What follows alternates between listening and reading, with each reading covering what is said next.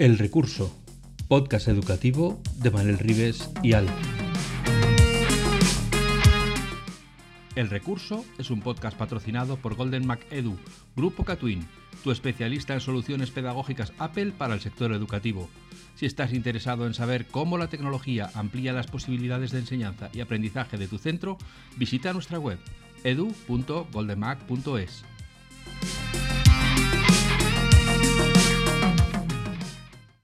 Buenos días, buenas tardes, buenas noches, recursillistas. Una semana más aquí en el recurso.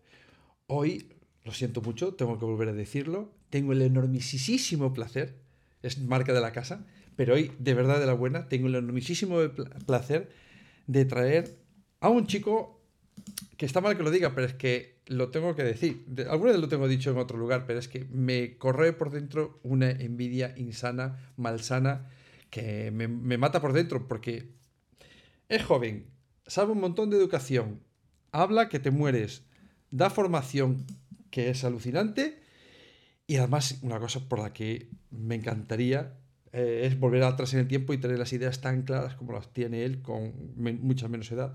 Yo tuve que pasar mi periplo, él ya se ha, cortado mucho tiempo eso. Se llama David Chacón, trabaja en el colegio eh, de La Milagrosa, además tiene tiempo para estar en Justedu, que es un grupo de gente que sabe muchísimo de educación, son unos frikis enfermos de la educación, pero de la buena. Además, como le sobra tiempo, trabaja para la UNIR y además trabaja para la Escuela de Maestros con Guillermo Negre y Fanny Pastor, que ya han pasado por aquí. Y además tiene familia y no sé cómo lo hace, pero tenemos que pedirle el secreto, mm, porque encima, encima tiene pinta de estar joven y dormir mucho. ¿Cómo se hace, David? Por Dios, cuéntame. ¿Qué tal estás? Buenas, Manel. No sé quién te ha encargado esta presentación, quién te ha pagado algo para que hagas esta presentación, porque, bueno, al final eh, tú bien sabes que, que, bueno, que se hace lo que se puede, que, que, que, se hace lo que uno va, va viendo a su alrededor, que se va impregnando de esa energía, de esa vitalidad que, tiene la gente que tiene alrededor y yo estoy rodeado de gente muy, muy buena y, y bueno, eh, muy contento de estar aquí contigo, de pasar un ratito charlando y, empecemos. Bueno, pues una de las cosas que antes lo decía en plan broma, pero yo lo pienso en serio. la idea de que alguien que salga de la facultad o que ya desde la facultad o, antes de la facultad, no lo sé, pero que tenga las ideas mucho más claras, a mí me ha llevado muchísimo tiempo y, y yo, una de las cosas que yo te quería preguntar es, ¿cuándo te diste cuenta que querías ser maestro?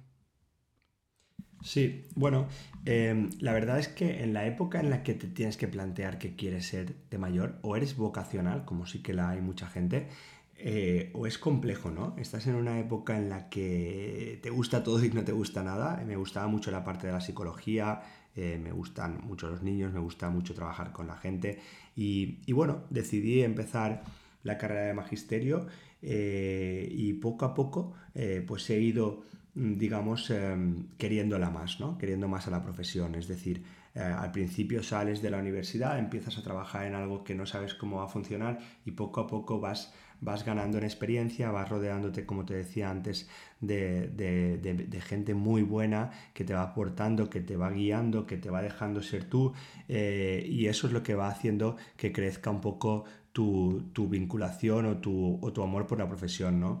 Y luego, pues bueno, tú bien sabes, tengo un pequeño que tiene cuatro años y en el momento en el que, en el que él nació, o casi más en el momento en el que nos planteábamos que quedaba poco para ir a la guardia y para ir al cole, es cuando de verdad creo que en la cabeza de, por lo menos en la mía, hizo un clic de, pues, que me, tenía que convertir ¿no? en ese profesor que, me gustaría para mi hijo, ¿no? no siendo nada extraordinario ni mucho menos, pero en cómo, en cómo mirar a los alumnos que tenemos en clase, a las alumnas, eh, sabiendo que, tienen sus, vidas, tienen sus historias y que lo principal y lo primero es que nosotros eh, podamos ser lo más empáticos posible con ellos y, tratarlos de la manera que, cada uno se merece, ¿no?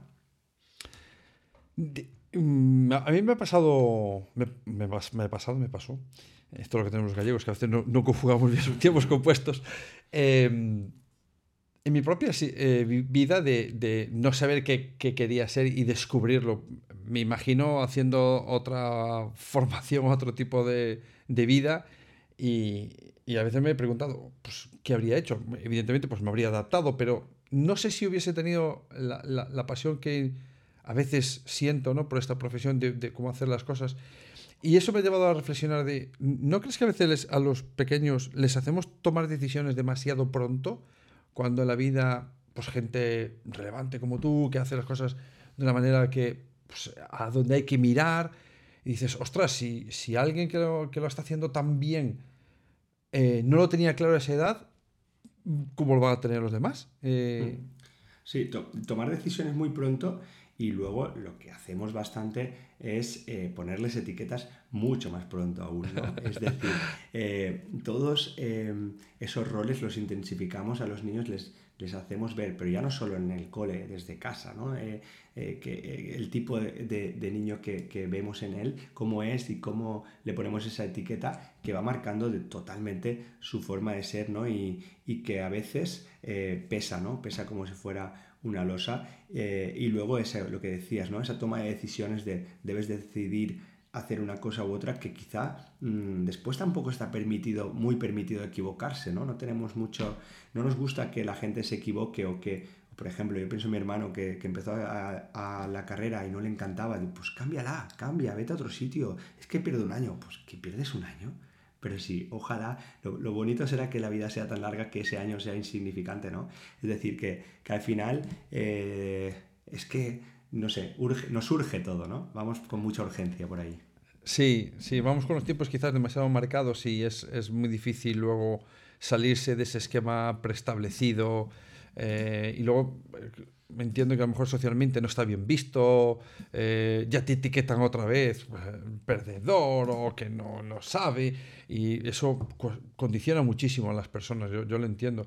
Pero a mí me parecen muy valientes las personas que uno, dos o tres años después de empezar una carrera, incluso conozco casos de gente que lleva con buenas notas, sacando, mm, recuerdo ahora, ahora mismo me viene a la cabeza un ingeniero que estaba en segundo, en tercero, sacando buenas notas y pararse y decir a la familia, esto no es lo que quiero para mí. Hay que ser muy valiente para hacer eso. Decir, yo quiero ser cocinero. Aparte dices cocinero, ¿no? Porque si dices, no, voy a ser ah, eh, piloto, algo que socialmente esté bien visto, pues los padres dicen, bueno, guay, pero en el momento que tú dices algo que socialmente, bueno, a los cocineros todo el mundo tiene a lo mejor la visión de un chef, tal, pero nadie sabe que va a ser un chef, va a ser de cocinero, luego ya veremos a dónde llegas. Mm. Ostras, le, seguimos poniendo etiquetas hasta a nivel social, ¿no? De, de, de, lo, que significa tu profesión.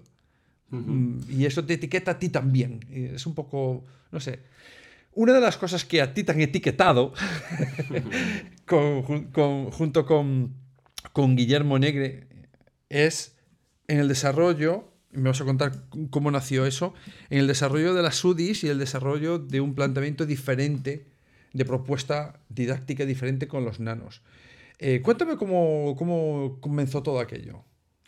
Pues mira, nosotros tenemos la suerte de quizá eh, ser un, buen altavoz para lo que sucedió allá por 2009, ¿no? Eh, dentro de un grupo de trabajo de, un seminario del, CEFIRE en, Alcira, empezó aquí en la comunidad valenciana, cuando nuestro jefe de estudios en ese momento, que es el actual director del centro, junto con la directora de ese momento, Sor Julia, en este caso Rafa y Sor Julia, deciden eh, meterse dentro de un grupo de innovación que lo que hace es intentar hacer, em, gracias y por medio al proyecto Combas del grupo Atlántida, pues hacer el aterrizaje de las competencias en ese momento se llamaban competencias básicas aquí en España y em, cómo hacer eso para, implementarlo en las comunidades autónomas y en las, y en las aulas. ¿no? En, ese, en ese caso, eh, en ese seminario 2009 empezamos ahí junto a gente eh, muy, muy, muy top. Estaba Fanny, ahí conocimos a Fanny, eh, Esperanza, Javier Cortés, bueno, multitud de, compañeros que todavía lo son y que seguimos trabajando juntos en muchas ocasiones. y ahí nace todo, ¿no? Ahí nace un poco la, idea de la unidad didáctica integrada y de incluir o hacer propuestas de, programaciones de aula mirando, enfocándose hacia las competencias. Y en ese seminario, mm, mm, que más o menos nació pues, el 2009. ¿Cuánto tiempo duró? ¿Cuánto tiempo estuvisteis investigando, transformando, creando? Sí, nosotros eh, 2008 aterrizaron las competencias, 2009 iniciamos o ya habían iniciado, yo 2009 entré en el colegio y en ese caso eh, hacemos el, el Combas en, los tres niveles, que dura tres años la formación y, y no nos desvinculamos nunca de ese, de ese grupo, ¿no? de ese grupo de seminario. Eh, actualmente se siguen haciendo reuniones, se sigue haciendo documentación, incluso eh, nosotros aportando poco, por, quizá por falta de tiempo, pero este, este grupo de trabajo incansable sigue, sigue sin parar. ¿no? Eh, y eso, eso te da un, crecimiento increíble porque, porque son gente que, no para de, de darle vueltas desde la teoría, pero luego nosotros, como tú has anunciado desde el principio, hemos intentado aterrizar toda la teoría dentro del aula y probar dentro del aula si esto funciona o no funciona, que al final es el laboratorio ¿no? de donde se tiene que experimentar. Y una de esas formas que, en las que llevasteis al aula, que para mí es lo que creo que no puede haber una práctica sin una base teórica. Ahora recuerdo tener una conversación con Manuel, con el profe Manuel de, la universidad, eh, eh, aquí en, el recurso, y hablando de, cómo se estaba tratando ahora a los pedagogos, que le llamaban pedagogos, y, y, hay un ataque ahí un poco bestia en algunos lugares contra la pedagogía, un sinsentido desde mi punto de vista absoluto.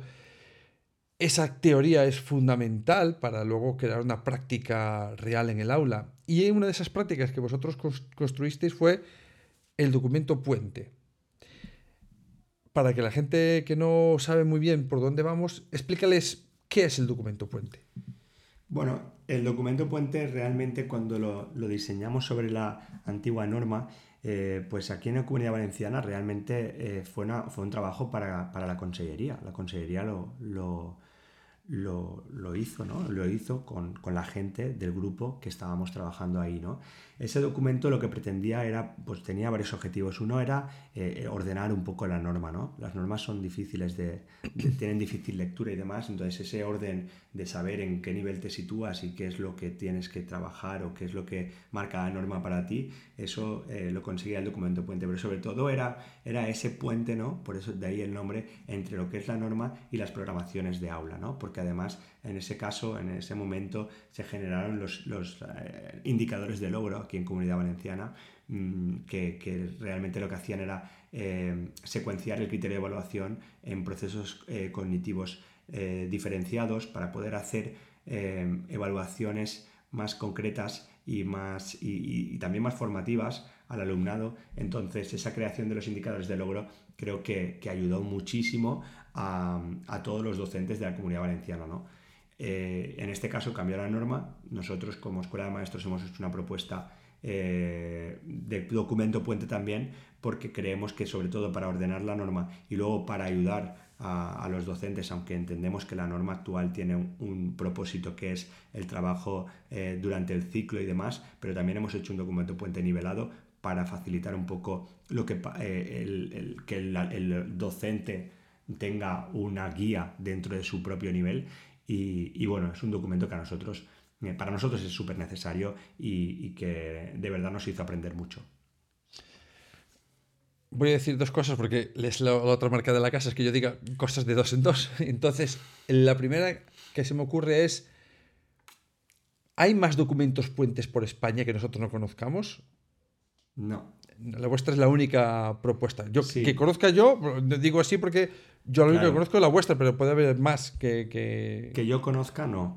Eh, en el momento que la Consellería lo adoptó como suyo y, nos encargó ese trabajo, eh, ninguna comunidad autónoma que yo sepa tenía documento puente.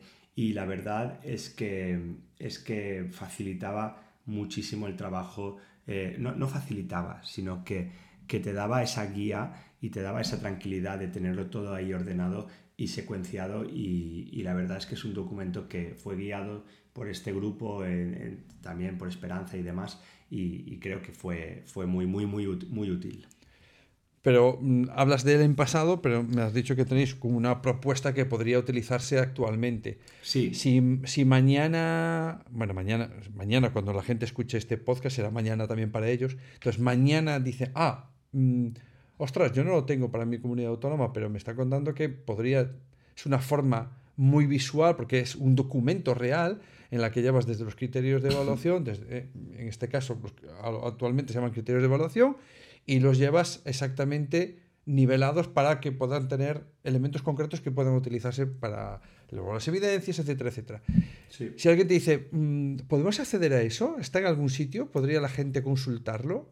Sí, te hablaba en pasado porque te hablaba del, documento oficial, ¿no? dado por consejería y demás, eh, que, que, eran elementos orientativos, ¿eh? Y con ese mismo fin lo hemos creado ahora. Lo que pasa es que ahora lo ha generado Escuela Maestros.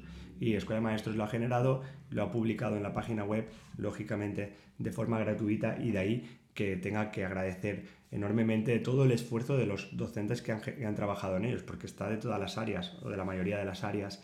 Y eso ha sido un trabajo altruista del grupo de, Escuela de Maestros que de verdad eh, es encomiable el esfuerzo que, han hecho. Y sí, sí, lo tenemos publicado para que quien lo necesite pueda darle una ojeada. De hecho, hicimos una práctica con el Real Decreto del, también del documento puente de ciclo, pero, pero claro, eh, es del Real Decreto. Cada uno debe de ir a su norma eh, de, cada decreto, claro. Bueno, de todas formas, tampoco creo que haya una diferencia mm, sustancial. ¿Sí? Ojo. Sabes que las autonomías tienen hasta eh, a ver si lo digo al revés, creo que es 40 o 60% de autonomía para añadir, 40 para añadir elementos. De hecho, en Comunidad Valenciana aparecen competencias específicas que no están en el Real Decreto. Todo muy bien argumentado, ¿eh? todo con una. no es para nada es una crítica, ¿eh? con una visión y con un objetivo. Pero sí, sí que cambia, sí que cambia de cada, de cada decreto curricular, eh, aunque el concepto del documento eh, se puede... se puede trasplantar. Eh. Se puede entender perfectamente. Hemos puesto las plantillas vacías para quien quiera, a partir de ahí trabajar y hacer lo que quiera. Recursillistas, mm, normalmente no damos muchos recursos, hablamos mucho, pero recursos, recursos no doy muchos, pero este es uno de ellos. O sea, hay que irse, buscáis escuela de maestros, os va a salir de primer lugar y ahí hay un lugar que si no lo pondremos en las notas donde podéis bajar esta información. Esta información a mí se me antoja tremendamente útil para nosotros como docentes, porque es lo que muchas veces hemos hablado de que nos falta esa concreción desde las normas al aula y cómo poder crear lo que nosotros tenemos que utilizar para nuestras programaciones didácticas. Y esta gente lo ha puesto de forma altruista. Curiosamente, no han pedido ni 50 likes, ni sígueme 25 veces en Instagram, que luego me lo compartes en tus reels para que luego me llegue a mí y tenga 800 más seguidores. No, lo han puesto gratis en una web, como se hizo toda la vida. De todas formas, hoy queríamos hablar también, o concretamente, de, de el resultado de toda esa investigación, de trabajo en equipo, que en vuestro centro em, ha significado un cambio muy importante en la, fisonomía del propio centro, en la dinámica del propio centro e incluso en lo que entienden los docentes que es su práctica diaria docente. Y son las UDIs. Si tuviéramos que poner una definición, ¿cuál sería? Bueno, pues como bien dices, las UDIs em, eh, vinieron para, transformar nuestro centro. Eh, realmente, cuando hablamos de UDI, hablamos de ese documento de planificación docente que sirve para programar y evaluar competencias.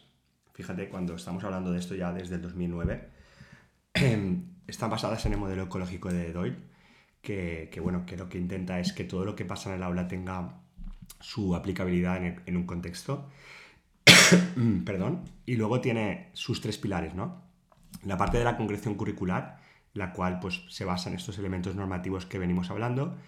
Eh, y luego la parte de la transposición didáctica sería el segundo pilar en el cual se sustenta y es que ahí es donde vamos a dejar eh, espacio para que los docentes sean más creativos y puedan diseñar sus secuencias didácticas. ¿no? Perdón. Eh, en ese sentido, secuencias didácticas relacionadas con, por ejemplo, aprendizaje basado en proyectos, design thinking, aprendizaje servicio o cualquier secuencia didáctica tipo que, tiene las fases del aprendizaje significativo. ¿no? Ahí, dentro de la transposición didáctica, tú bien sabes que nosotros diferenciamos eh, terminología específica y está la parte del ejercicio, de la actividad y de la tarea que si quieres sí, sí, no, ahí quería pararme porque seguro que os la han preguntado ciento un millón de veces de, pero si yo hago ejercicios, si yo hago tareas, si yo hago actividades y me estás rompiendo la cabeza, ¿qué, diferencia hay entre esos tres términos? Pues bueno, la diferencia de, entre ejercicio, actividad y tarea se ve de forma visual. Nosotros normalmente la presentamos mediante una pirámide, ¿no? en esa cúspide de la pirámide aparece lo que es la tarea, que es ese producto final, que tiene que responder a la pregunta de qué hace el alumno, ¿no? Es decir, ¿Qué, producto final se va a hacer después de este proceso? Y luego está vinculado a una práctica social. ¿Cómo? Respondiendo al para qué lo hace. Es decir, este producto final tendrá asociado un valor cultural, un valor artístico, un valor social, un valor científico, que luego estará alineado con el propósito, con los propósitos de nuestro alumnado. ¿no? Ese para qué responde a los propósitos de nuestros alumnos. ¿no?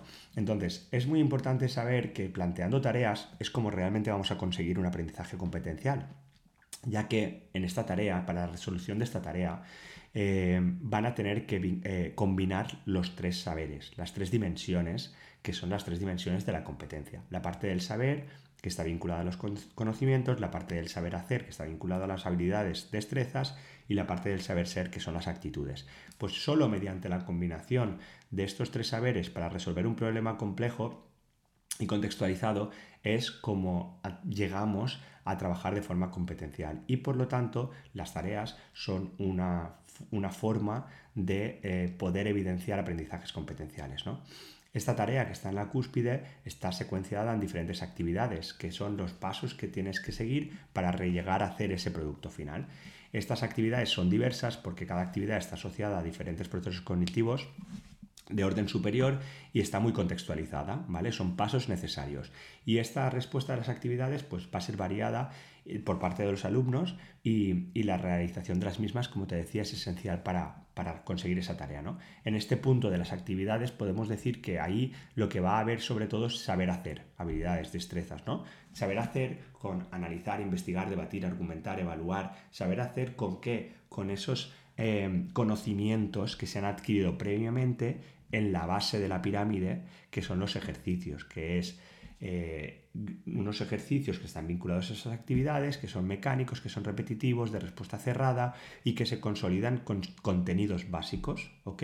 Entonces ahí copiar, memorizar, definir son base de la pirámide para después, eh, son el saber, de las dimensiones sería el saber, para después poner en práctica dentro de las actividades o la tarea ese saber adquirido. ¿no?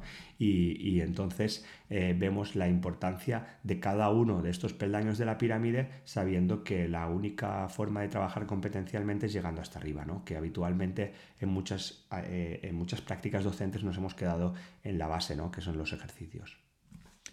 Y a partir de esos ejercicios se hace un tipo de evaluación, con lo cual a partir de ahí tendríamos, esto sería la parte de la transposición didáctica, ¿no? Y luego nos queda la, siguiente, el siguiente pilar sobre el que se sustenta, que son es la evaluación, ¿no? los elementos de la evaluación, y es decir, asociar instrumentos de evaluación a, las evidencias que estamos trabajando en las aulas, ¿no? y eso daría para, otro podcast seguramente. Y, sí, y luego... Cuento con ello.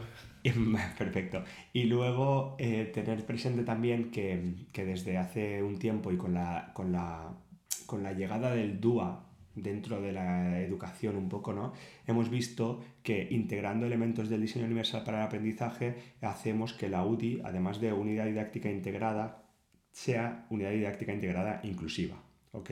Y entonces ahí vemos que en el diseño de las experiencias, de, o sea, en el diseño de las UDIs estamos consiguiendo eh, gran parte o adelantando mucho camino en relación a la parte de la inclusión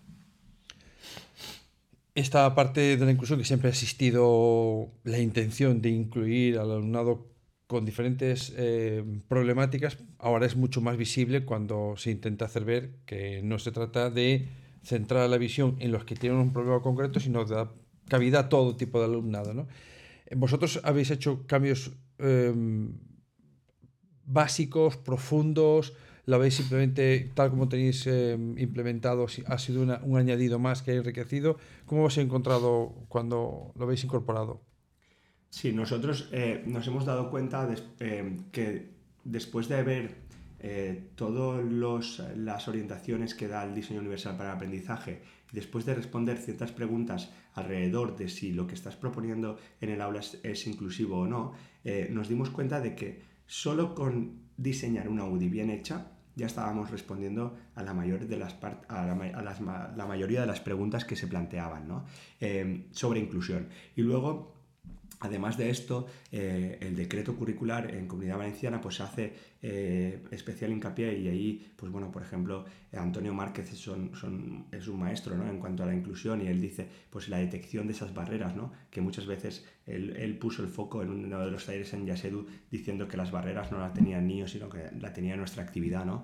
Entonces, esa detección de barreras de grupo eh, seguramente también nos va a dar un conocimiento mayor de cómo es el grupo que se acerca a nuestro aula y a partir de ahí, si mi unidad es X, eh, mi unidad tiene que ser flexible para que en el diseño de la secuencia de actividades, las actividades se adapten lo mejor posible, ya en su redacción van a ser inclusivas, pero luego ya tendré en cuenta diferentes variables porque cada grupo, cada persona es diferente, lógicamente. Pero si yo ya dentro del diseño estoy utilizando rutinas de pensamiento, estoy utilizando pedagogías ágiles, estoy utilizando cooperativo y demás, esa actividad en sí misma ya se está haciendo eh, más inclusiva. Y luego, eh, a la tarea, por ejemplo, al producto final, eh, todo el alumnado del aula debe de llegar ¿vale? Incluso eh, alumnos con necesidades eh, altas, eh, significativas, están haciendo productos finales de, no, lógicamente, no al mismo nivel que sus compañeros, pero también dentro de la misma unidad, ¿no? Vosotros, em, desde Jastedu o desde Escuela de Maestros concretamente, dais formación a a centros y a profes que quieren cambiar la forma que tienen de trabajar dentro del aula, que no sé por dónde comienza. ¿Cuál es la primera pregunta que le hacéis a estos mm, docentes o estos centros? Eh, porque supongo que os, conocen. Ah, la UDI, nosotros queremos cambiar la programación. ¿Esa es la pregunta básica que os hacen o realmente os vienen con otro tipo de preguntas? Em, las demandas son variadas, ¿no? Pero habitualmente muchas de ellas van relacionadas con la parte sobre todo de los informes de evaluación competenciales, del cambio de norma. Eh, esto ha aumentado muchísimo la demanda. Se ha visto siempre como una debilidad la parte de la programación por parte de los profesores, pero es un momento de convertirlo en oportunidad. ¿Por qué? porque tienes una nueva norma, tienes una nueva oportunidad de conocerla y de a partir de ella diseñar eh, tus propias unidades didácticas. ¿no? Ahí eh, nosotros hemos tenido siempre eh, lo hablamos, ¿no? Y es que, es que tiene que ser así, es que son esos golpes de suerte que van habitualmente, eh, que suceden, y nosotros tuvimos la suerte de acogernos a este modelo, de, trabajar sobre él, de mejorarlo, de adaptarlo, de hacerlo propio durante los años, ¿no? Y esto es un recorrido que, que realmente es el que invitamos a hacer a los centros cada uno en la medida de lo posible y dependiendo de su momento, porque lógicamente no siempre eh, una formación puede ser bien recibida por, un claustro y eso es, entendible porque estamos hablando de un proceso de transformación. Y luego, eh, sobre todo, creo que lo que nos da mucha autoridad es que lo que llevas a los centros eh, o lo que podemos hablar hoy tú y yo aquí es lo que yo mañana o ayer o esta mañana he estado haciendo en el colegio. Y eso, eso realmente eh, pues, se palpa y se, y se ve que, es muy... te, te da esa autoridad, ¿no? Doy fe de eso porque cuando los traje aquí al Foro de Educación, cuando los propuse para que el Foro de Educación de Foro de, Vigo los trajese, eh, sabía que, bueno, básicamente, como se suele decir de, forma eh, muy simple, lo petaron, lo petaron en su formación, porque, bueno, era, era un montón de profesores alrededor eh, con los ojos mm, como platos, diciendo, pero ¿cómo, ¿cómo no sabía yo de esto antes? ¿no? mi pregunta es, cuando hay esas peticiones que muchas veces van ligadas a esa urgencia de me piden esto para mañana, ¿cómo lo hago hoy? Esos informes competenciales, eh, necesitan una transformación. ¿Qué es antes? ¿La necesidad de transformar o de transformarme o transformarnos o tener un líder? Pues mira, nosotros mm, seguimos el modelo que hemos seguido en el cole y es que eh, primero es que hemos hablado alguna vez, lo conoces de oídas y es eh, Rafa, es nuestro director. Eh, él, es, él es un líder real de los que realmente van haciendo camino y que te van dejando hacer eh, a, los demás para que, para que todo vaya dentro de, una visión compartida. En ese caso, es importante decir que nosotros dimos pasos que, que para mí en su momento me parecían muy lentos. Eh, pasos que realmente no entendía cómo la gente no se subía tan rápido al, tren que estaba marcando nuestro, nuestro líder. ¿no? Eh, y eso hay que comprenderlo también. Cada uno tiene su momento y tiene su particularidad y realmente no todo el mundo va a aceptar esos cambios de forma eh, tan ágil ¿no? como nos gustaría habitualmente. Eso es lo primero. Y luego que las transformaciones van viniendo para mí, desde lo que he vivido en el cole y la suerte que he tenido, desde las aulas. Es decir, se van, se van transformando aulas y eso va transformando el colegio. Y entonces va la transformación, va desde abajo hacia arriba. Y no viene impuesta por nadie, que era lo que a mí me pedía el cuerpo en ese 2010, 2011, 2012, imponer este modelo ya. No, no era así. Y Rafa lo tenía muy claro y se tenía que hacer de forma progresiva y tranquila y sabiendo que mm, si íbamos con urgencia, pues íbamos mal, ¿no? Pero tiene que nacer desde ese liderazgo, desde esa visión y luego tener gente tener gente que apriete y que, y que lidere dentro del grupo, de los grupos, pues, pues como puede ser Guillermo, que, que, tú sabes que Guillermo donde va, pues lo hace todo, eh, lo hace, arrasa con todo, ¿no? Porque él llega eh, un par de años después al cole y, no es que se suba al barco, sino que lo pasa a capitanear y se, pasa, se pone a, incluir además todo el tema de la tecnología educativa. Y luego mm, conoces a Chimo también. Aparece Chimo que viene en medio de rebote al cole porque venía solo a arreglar todo el tema de ordenadores y demás y se queda como profe y ahora mismo es el jefe de estudios. Y luego llega Víctor que eh, ingresa a sus, mete a los nenos en tres años y se deja la Fundación Trilema haciendo formaciones por toda España para ser profe también con nosotros. Claro, son gente que poco a poco lo que va haciendo es que, que, la rueda cada vez se haga más grande, que la bola de nieve se haga más grande y que la gente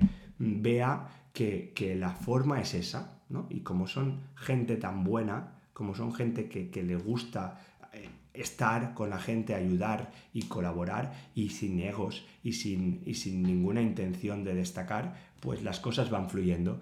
Pero todo esto, y en todo esto me encuentro yo por ahí, que es lo que te decía antes, golpe de suerte de juntarte con gente que es buenísima, que es maravillosa y que no puedes no estar de su equipo, ¿no? Es, que es, el, es el único equipo que existe.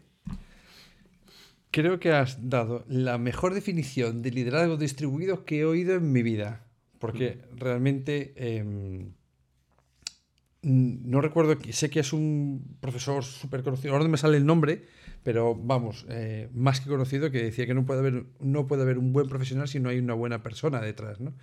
Y en este caso, que los conozco, son bueno, magníficas personas que, tú has dicho, eh, esa falta de lucha de egos no, no, no, no lo necesitan, no necesitan eh, demostrar ningún galardón ni ninguna medalla, porque básicamente no, no va con ellos. ¿no? Y, eso supongo que hace que la masa crítica de personas no haga más que crecer ¿no? y, y, y que, que, crecen todos girando en el mismo sentido, que es lo complicado. Pero no sé, nunca he sabido, y acabaré por jubilarme sin saberlo, si es primero el líder que, hace, que permite eso o el barco eh, que conduce el líder ya, ya tiene esa dinámica y, el líder simplemente marca el camino. No lo sé, em, es una duda existencial que tengo. ¿En, tu este opinión? Caso, en este caso ha sido desde el liderazgo eh, primero individual de... En ese caso, en este momento estaba Sor Julia, después vino Sor Paquita, gente que dejó hacer, que son gente de la entidad titular que dejó mucho confío mucho en la visión que tenía, que tenía Rafa y le, acompañó y, le, y la mejoró incluso. Y ese liderazgo vino de él. A partir de ahí, lo que ha hecho él es que cuando ha visto y ha detectado que gente de su alrededor puede aportar más en algún área o en alguna competencia, le ha dado un liderazgo, pero no con una presión, sino que le ha ido dejando florecer, ¿no? Le ha ido dejando hacer. Y eso es que es algo que, que no se puede forzar. Lo ha hecho así y lo ha hecho natural. Entonces eso es lo que, lo que ha hecho que se generen otros liderazgos en otra, en otros, en otra escala, pero que, pero que no lo notabas como quiero mm, destacar o quiero hacer para después ser otro líder más arriba. No, no hay, momento, no hay arriba ni hay abajo. Es, es como aporta lo que puedas, que esto es un proyectazo que es nuestro. Esto es nuestro y esto lo, lo hacemos entre todos, ¿no? Y esa, pero y cuando te hablo de Chimo, te hablo de Víctor, te hablo de cualquier profe de los que tenemos cerca, porque son gente que, que realmente mm, pues se siente partícipe del proyecto y eso, claro, si es tu proyecto, ¿cómo le vas a fallar? Claro, exactamente es eso. ¿Dirías que la Sudis es la, vuestra marca de la casa? Sí, sí, sí, por supuesto. Es la, es la marca de la casa porque nos ha permitido eh, hacer todas las mejoras y todas las, eh, todas las eh, implementaciones o todo lo nuevo que va sonando por ahí, porque tú también eres consciente de que, de que la educación va un poco por modas, ¿no? Y ahora se llevan las rutinas de pensamiento, y ahora se lleva la gamificación, y si no gamificas no, no haces nada. Y, si, y después cuando el cooperativo pegó mucho, pues el cooperativo. Entonces, qué bueno fue que nosotros siempre hemos tenido este marco de documentación, de planificación, que nos ha, nos ha servido para introducir todos estos aspectos de forma no forzada. Cuando ha, ha, quedado bien dentro de la secuencia de actividades utilizar rutinas de pensamiento, las hemos utilizado y ya las hemos hecho como propias para saber que dentro de la actividad de motivación casi sí o sí va a haber una, actividad una rutina de pensamiento pero no ha sido para nada forzado, no hemos dado bandazos. Entonces, eso siempre nos ha dado esa estructura, ese paraguas para ir haciendo muchas probaturas con, todo, con todo, con la parte de la evaluación, con la parte de la inclusión, con la parte de, la, metodología, pero siempre eh, tranquilos porque estábamos abrazados por ese, por ese cinturón, ¿no? Qué bonito sería trabajar en ese cole, solo por la gente que trabaja ahí. ¿Cómo ve la educación? Os digo, de verdad que es impagable eh, conocerlos porque eh, son unos auténticos frikis de la educación bien entendidos y con una idea muy clara. Creo, alguna vez he estado en alguna de sus formaciones, eh, con el tema de las SUDIs concretamente, y me parece un marco que deberíamos tener más presente porque creo que nos da cierta seguridad en el momento que lo, que lo utilizas y lo haces tuyo te deja, te deja muy claro qué puedes hacer, cómo implementarlo en el aula, que es muchas veces donde nosotros pues, fallamos como eh, en la planificación, ¿no? que es algo muy importante. David, muchísimas gracias. No te robo más tiempo, sé que es muy tarde, así que hoy lo vamos a dejar aquí. Te agradezco muchísimo que nos hayas hablado de las SUDIs. Eh, pondremos en las notas, eh, lo buscaré, me, encomiendo buscarlo y ponerlo en las notas, en dónde está ese documento puente que nos puede servir y, y todo lo relativo a las UDIs para que podáis eh, consultarlo, porque me parece tremendamente importante y tremendamente valioso para nosotros como docentes. Muchas gracias, eh, recursillistas. La semana que viene, más mejor no puede ser, lo siento. Gracias, Manel. Hasta luego. Podcast patrocinado por Golden Mac Edu, Grupo Catwin, tu especialista en soluciones pedagógicas Apple para el sector educativo. Si estás interesado en saber cómo la tecnología amplía las posibilidades de enseñanza y aprendizaje de tu centro, visita nuestra web edu.goldenmac.es.